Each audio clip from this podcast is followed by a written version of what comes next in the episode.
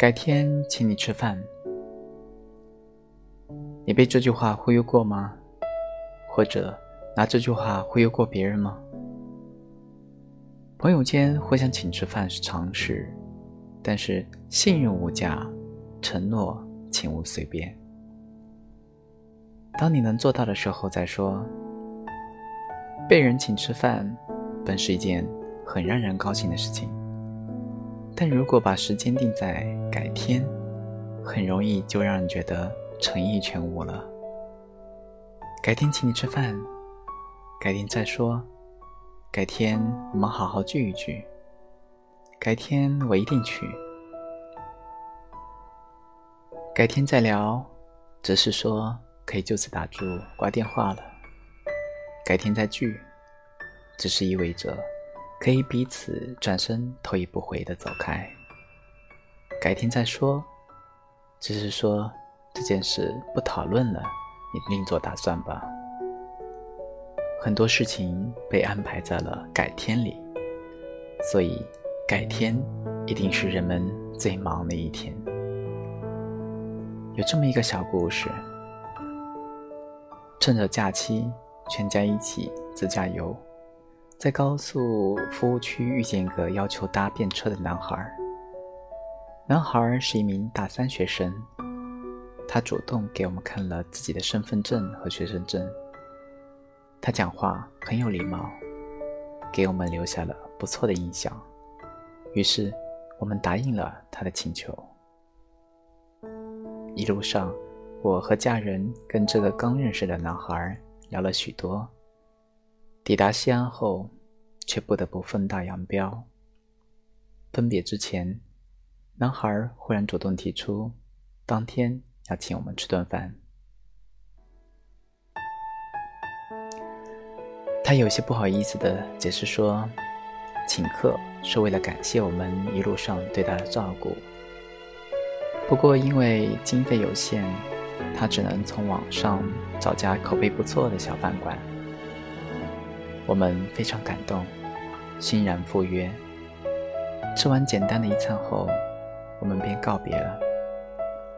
离别前，我悄悄地在男孩的背包里塞了五百元钱和一张名片。之后，我便忘了这件事。不久前。忽然有个陌生人加我的微信，通过验证后，对方忽然发了三个红包给我，并留言说：“祝佳佳生日快乐。”佳佳是我儿子的小名。那天刚好是他的阳历生日，我诧异的打开红包，金额总共是五百。点开对方的头像细看，原来是那个搭便车的男孩。男孩说：“那天请我们吃晚饭，他只剩下不到两百元了。本来计划在西安停留一两天就回学校了，没想到得到了我的慷慨馈赠。他不仅顺利游了西安，还去了趟咸阳。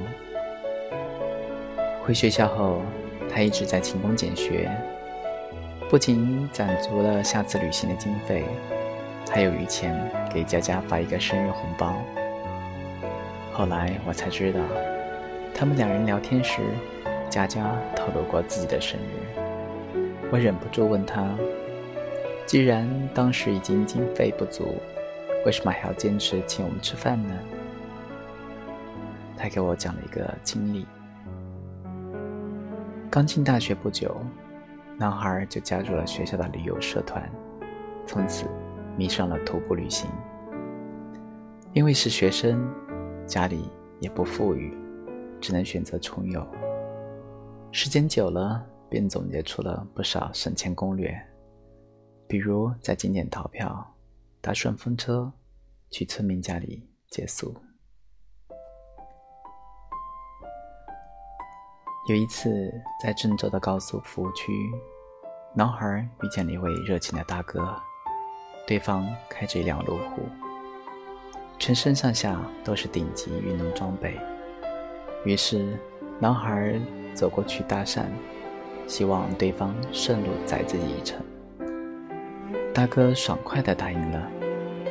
一路上，两人聊得分外投机。大哥还请男孩吃了两顿饭。到了分别的时候，大哥认真地对男孩说：“小伙子，你今天应该请我吃顿饭呢。”男孩以为自己听错了，然而大哥依然坚持，男孩只好无奈答应了。大哥就近选了家火锅店，点了牛肚、鱼丸、牛羊肉和各种蔬菜，然后埋头大吃。男孩也带着满腹的心事，在一旁陪吃。